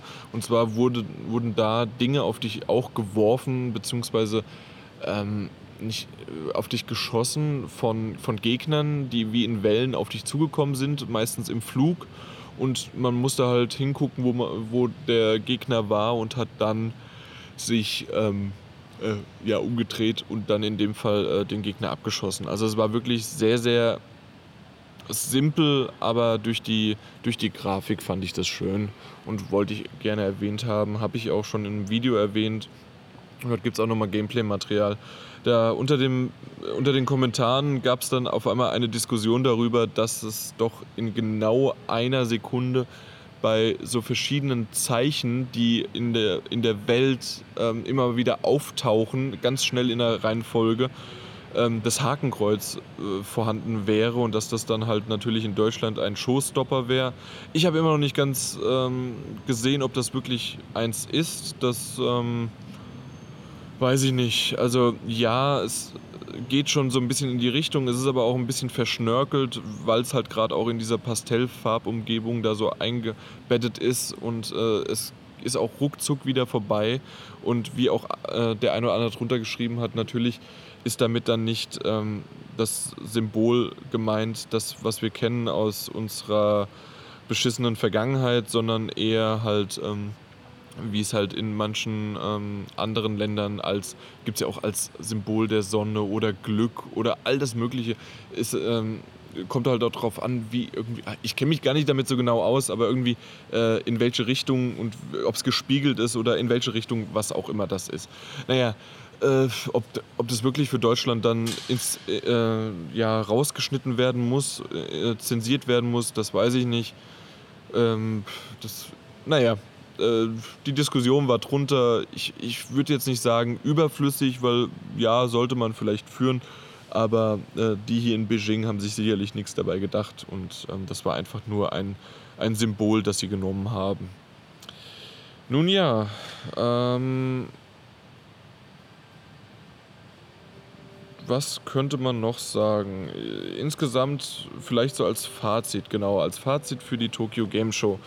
Wer den Text gelesen hat, hat mitbekommen, dass mein Grundtenor leider etwas enttäuschend ist von der Messe, weil ich bin wirklich hierher gekommen und dachte, wow, Japan, das Land, in dem wirklich, also das Heimatland von der PlayStation, hier sind alle möglichen, oder Nintendo, hier sind alle möglichen Spiele entwickelt worden oder viele zumindest, die wirklich maßgeblich die Spielindustrie der letzten 30 Jahre sowas von verändert, ver beschleunigt oder halt einfach Akzente gesetzt haben. Und man, man sieht immer wieder, wie auch durch Animes und Mangas und einfach wie die Japaner ihre Kultur leben und auch dieses Gaming leben. Und das Ganze habe ich halt einfach gedacht, das spiegelt sich auf oder in der Tokyo Game Show wieder. Und das muss ich leider sagen, hat es für mich nicht. Ich habe mich so ein bisschen danach dann noch mit weiteren äh, Freunden aus der Branche unterhalten und äh, da hieß es halt auch, ja, dass es für die für die ähm, für die Japaner die Gamescom und die E3 quasi äh, so überflüssig macht, wie die Tokyo Game Show für mich überflüssig macht. Weil ich habe wirklich gesagt, also wenn irgendjemand mal äh, in die Verlegenheit kommt oder in die Gelegenheit kommt, ähm, entweder hierher auf die Tokyo Game Show, nach Paris oder auf die E3 kommt, obwohl natürlich die E3 eine reine Fachbesuchermesse ist. Ähm, bei der Paris Games Speak, Tokyo Game Show und Gamescom können auch an den bestimmten Tagen äh, ganz, äh, ja, ganz normales Publikum rein. Äh, bleiben also dann für euch zum zumindest bei den Dreien, für die Presse bei den Vieren mit der E3 zusammen. Da ist es ganz klar die Reihenfolge aus deutscher Sicht. Sowieso No-Brainer Gamescom jedes Jahr und das soll auch so bleiben. Dann die äh, Paris Gamespeak ist für ein kleines Geld zu erreichen und durch Flug- und Hotelkosten hielt sich das alles in Grenzen und das macht äh, trotzdem vor Ort richtig Spaß dort und es hat, ähm, hat mich sehr positiv überrascht. Dieses Jahr werde ich leider nicht dorthin gehen können, äh, weil ich einfach private Termine zu dem Zeitpunkt habe. Ansonsten wäre ich wieder dort, ganz klar. Ähm, werde es aber versuchen, nächstes Jahr wieder einzurichten, auf der Paris Gamespeak zu sein. Und äh, der heilige Gral ist für mich dann immer noch ganz klar die E3, die aber natürlich kostenintensiver ist, alleine durch die Flüge, durch das Vorortsein, dass man da auch ein bisschen länger dann bleiben sollte, vielleicht auch mit dem Urlaub verbinden. Ich bin froh, dass ich die Tokyo Game Show erleben durfte. Ich hätte, es, hätte sie mir anders vorgestellt oder habe sie mir anders vorgestellt. Ich bin nicht komplett enttäuscht, aber es ist wirklich so, dass ich nach, ja, nach, nach dem zweiten Tag, den ich noch nicht mal zum, bis zum Schluss ähm, ja, durchgestanden habe, sondern ich bin dann einfach früher schon gegangen und habe dann lieber noch ein bisschen mir schon direkt was von Tokio angeschaut, bin dann da ähm, ans Meer gegangen und habe mir, äh, ja, bin in die Richtung gelaufen, bin dann äh, habe dann lieber schon ein bisschen was von der Landschaft und von Tokio sehen wollen, als die Tokyo Game Show selbst. Und das sagt eigentlich schon viel aus, weil ich einfach dann, okay, ich habe alles gesehen, ich habe noch ein paar Abschlussvideos gemacht, noch ein paar Fotos, noch ein paar, Vi äh, noch ein, ja, Videos habe ich schon gesagt, noch ein paar Eindrücke gesammelt. Vielleicht wäre es ja an dem Tag noch was anderes. Ich habe noch dann an dem Tag auch noch was anspielen können. Und dann war es das auch schon. Danach bin ich dann halt, wie gesagt, ans Meer gegangen und habe dann lieber dort dann langsam meinen Urlaub begonnen. Dementsprechend leider, leider schade. Also somit einmal und außer, sagen wir mal, wir werden irgendwie dazu eingeladen oder es gibt jetzt unbedingt was ultra Unvorhergesehenes, was auf der Tokyo Game Show eventuell veröffentlicht wird. Aber selbst dann, ja, es wurde die PS4 Pro vorgestellt und von der habe ich hier nichts gesehen. Also selbst dann, glaube ich, wird es noch nicht mal was. Also ich, man soll ja nie, nie sagen, aber äh, es muss halt schon wirklich mit dem Zufall zu tun haben, dass ich hier nochmal wegen der Messe herkomme, wegen des Landes definitiv ähm, weil den Urlaub, den ich hier gemacht habe und die Leute, die ich hier kennengelernt habe, die, die, die war, das war einfach ein sehr, sehr freundliches äh, Völkchen, obwohl sie kaum Englisch sprechen konnten, zumindest sehr, sehr wenige konnten Englisch sprechen, aber mit Hand und Fuß und mit Zeigen und mit Google-Übersetzer hat sich das irgendwie, hat das schon funktioniert und dann äh, beim Essen gehen äh, ist es anders als bei uns, hier nicht verpönt äh, dass es überall, selbst auch auf ganz normalen äh, Speisekarten, die nur auf Japanisch sind und auch äh, ja, höherwertige Restaurants, die haben einfach immer Bilder ihrer Speisen. Das ist, das ist ganz normal hier und dementsprechend konnte ich dann auch einfach direkt hinzeigen, was ich haben möchte. Vielleicht nochmal kurz vorher gefragt, ob es irgendwelche Innereien waren oder ob das zum Glück äh, dann doch mal was anderes ist. Aber ja, das war schon, es war schon echt ein wunderbares Erlebnis, hier das zu sehen, oben auf dem äh, Tokyo Sky, äh, Sky Tree zu sein, auf den Tokyo Tower zu sein. Aber ich glaube, ich sollte lieber vorher nochmal die Tokyo Game Show abschließen. Ähm, ja, die, das, das, das war schon echt, es war wirklich sehr, sehr schön, äh, das trotzdem erleben zu dürfen und ähm, ja, es sind definitiv keine rausgeschmissenen Tage gewesen, äh, hier zu sein. Ich glaube, es wäre auch nochmal, ja, wäre Martin Alt wie damals auf der E3 an meiner Seite, wäre es vielleicht auch nochmal ein bisschen was anderes gewesen. Vielleicht lag es auch an der äh, Einsamkeit in dieser riesen menschengroßen äh, Masse. Aber ja, damit ist, glaube ich, das Tokyo Game Show Kapitel zumindest für dieses Jahr erstmal abgeschlossen. Ich werde vielleicht immer mal wieder noch eine Anekdote bringen, aber ansonsten sollte das das gewesen sein. Was, was ich jetzt aber noch gerne erwähnen möchte, ist äh, Akihabara. Das habe ich ja schon am Anfang erwähnt. Und zwar ist das ja äh, sozusagen Mekka oder der Heilige Gral oder. Nee, mir fällt einfach der, der, der, na gut, wenn wir keine Religionsmetapher nehmen sollen, sondern einfach der Höhepunkt für jeden Gaming, Manga, Anime, Nerd, Freak der Welt. Der sollte einfach in Makia, äh, Akihabara sein Zuhause finden. Und es war halt einfach wirklich so. Ich war insgesamt zweimal dort für mehrere Stunden. Und wer es nicht kennt, das ist dieser Stadtteil, das nennt sich auch Elect äh, Electro oder Electronic äh, City. Und dort gibt es Kaufhaus und Stand nacheinander, nacheinander.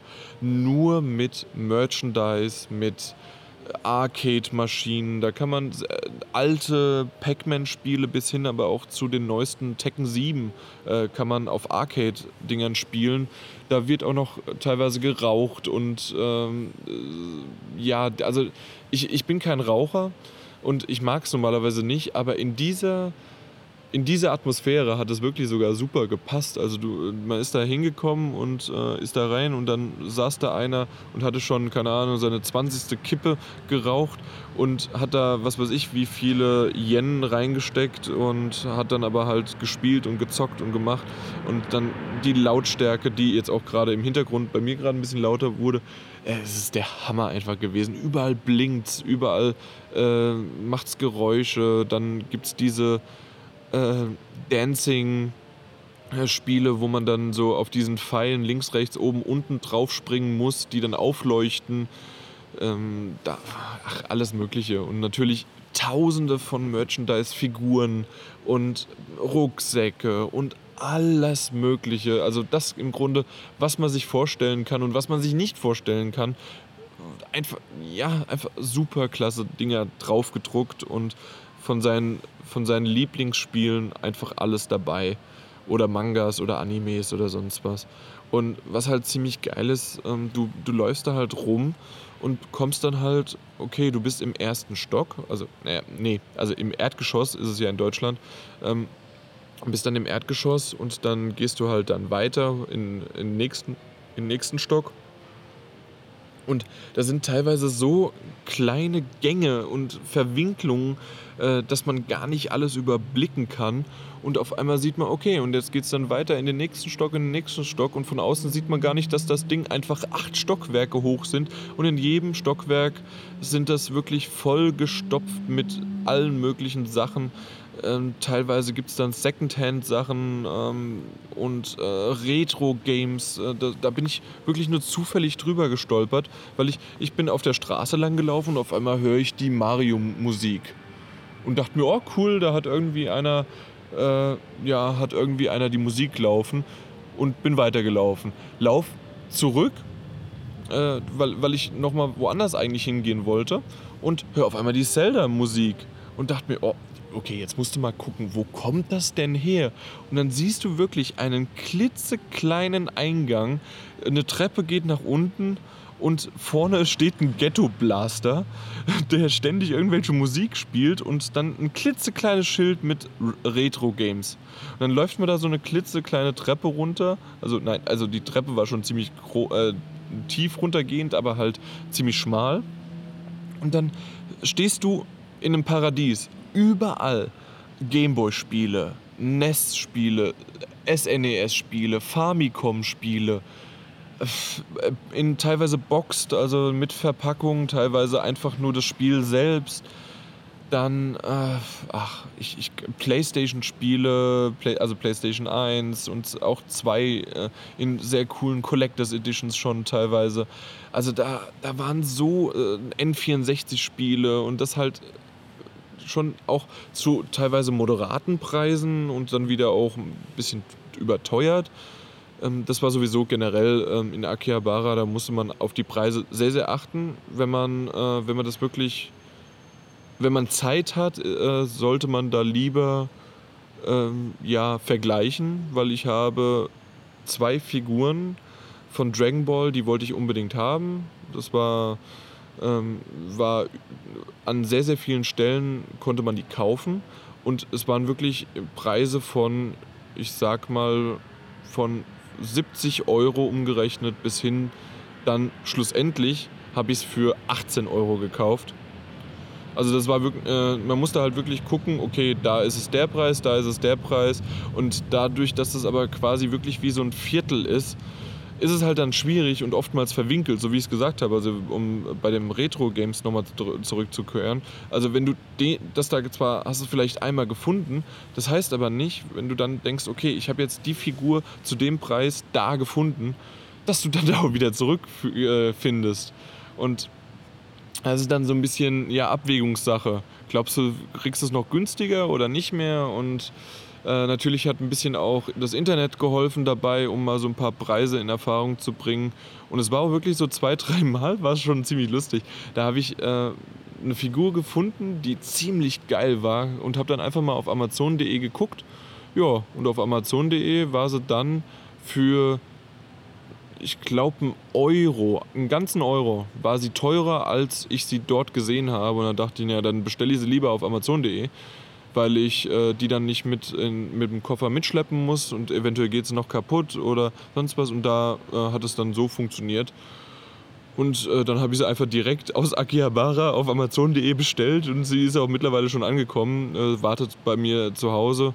Und so kann man das dann auch machen. Aber ich wäre halt nie auf die Idee gekommen, dass diese Figur so existiert, wenn ich die nicht vorher halt jetzt in Akihabara gesehen hätte.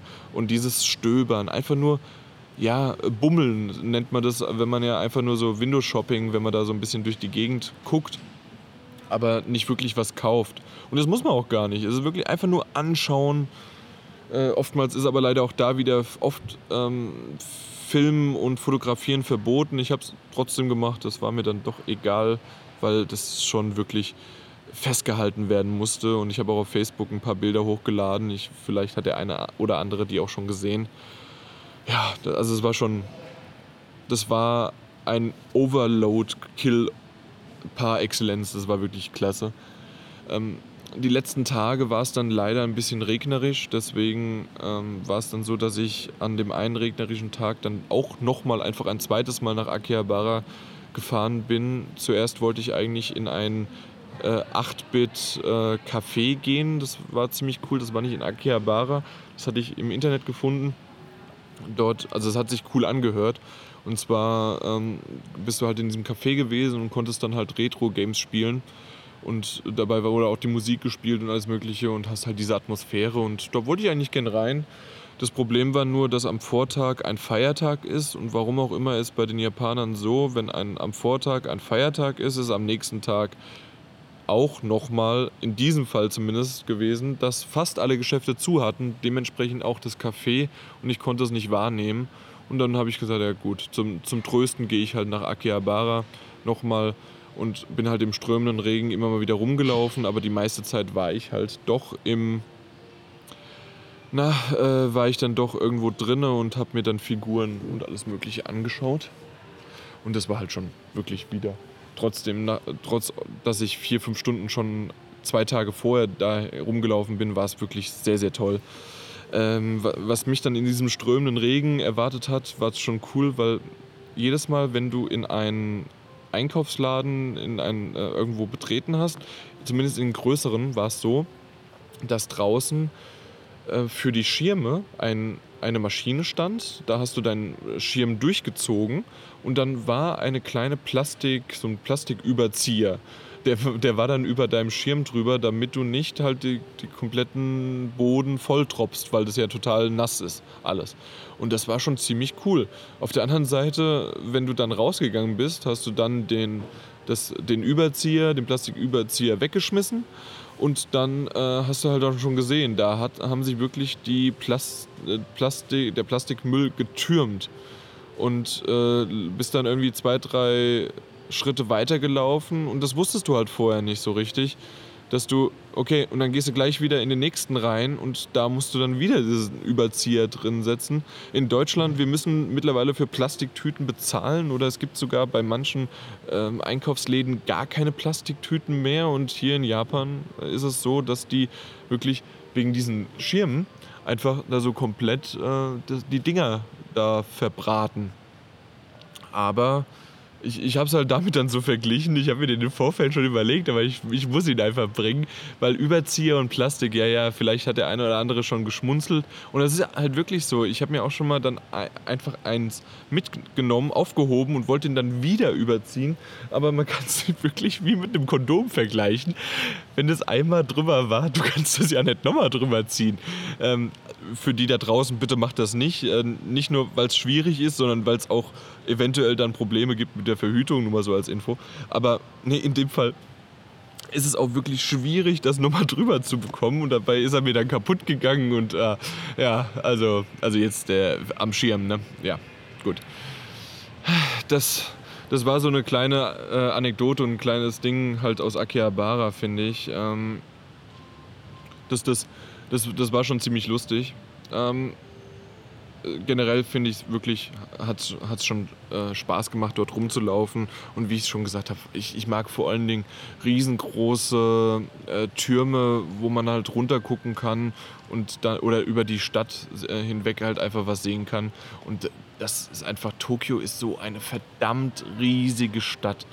Ich habe äh, in der Nähe vom Messegelände, wie gesagt, 30 äh, Minuten zu Fuß, also so zwei, drei, ja, zweieinhalb Kilometer, drei Kilometer entfernt und äh, da gewohnt und ähm, ich brauchte trotzdem bis in die Innenstadt mit dem, mit dem Zug brauchte ich immer so um die, je nachdem wo es war, 50 Minuten, manchmal eine Stunde, manchmal sogar Stunde 15, weil das einfach so weit weg ist. Und es gibt halt wirklich Leute, die sagen, ja, ich wohne in Tokio, also wirklich die in Tokio wohnen und die brauchen auf die Arbeit, wenn sie in die Innenstadt gehen, äh, anderthalb Stunden bis zwei Stunden mit dem Zug. Das ist ganz normal für die, weil, weil das ist immer noch Tokio und das ist einfach so fucking groß.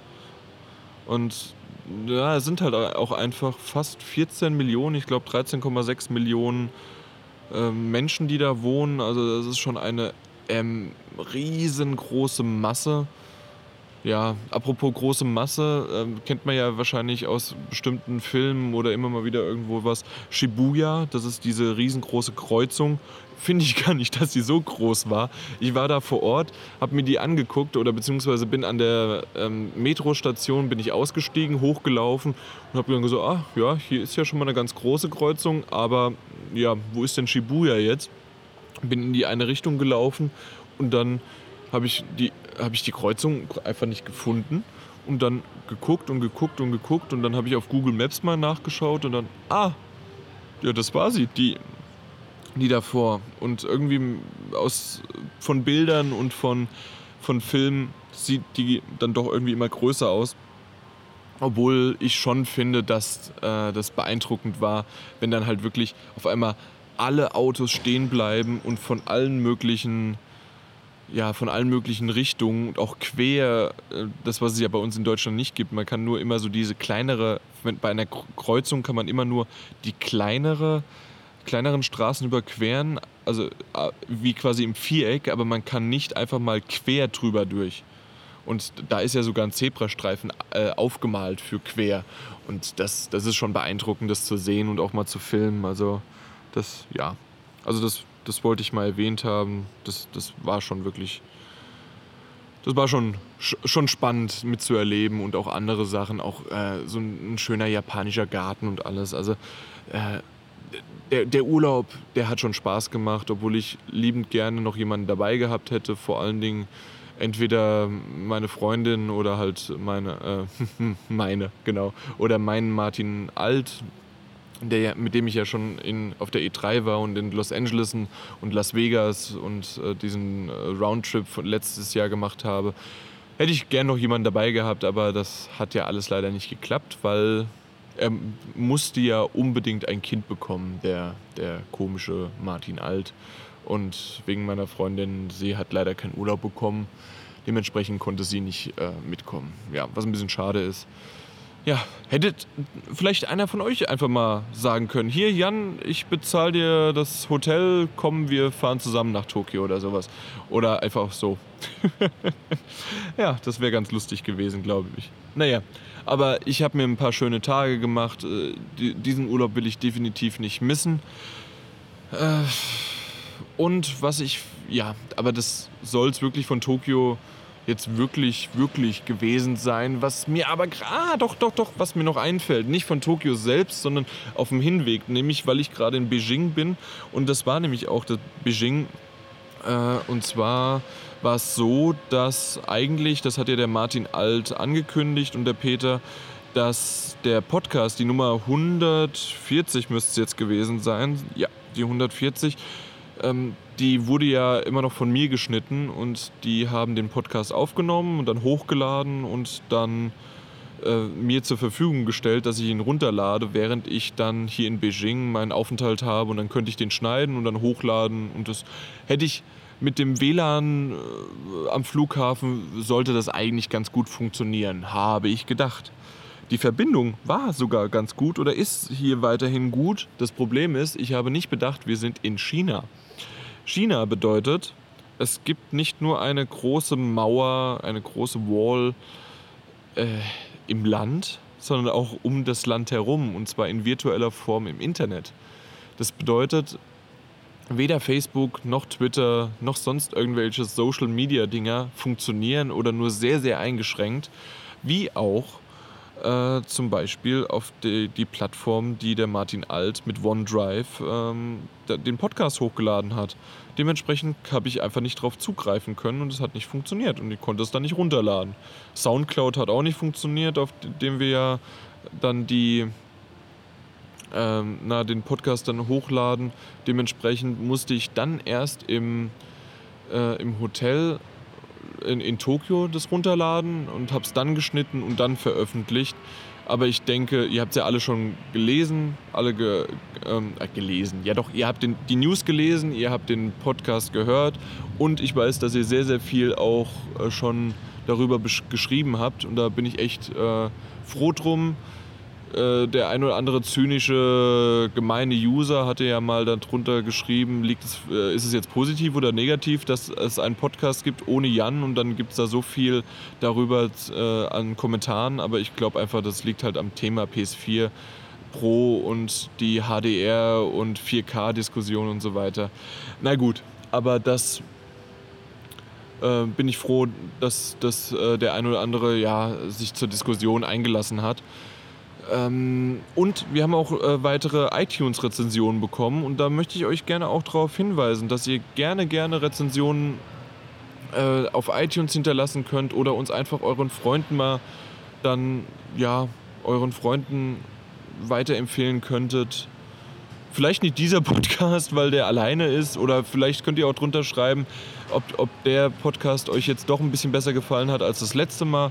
Äh, Im Hintergrund hört ihr ja immer mal wieder so leichte Musik und jetzt ist gerade aber auch noch ein Flugzeug angekommen. Dementsprechend hört ihr auch noch ähm, Koffergeräusche.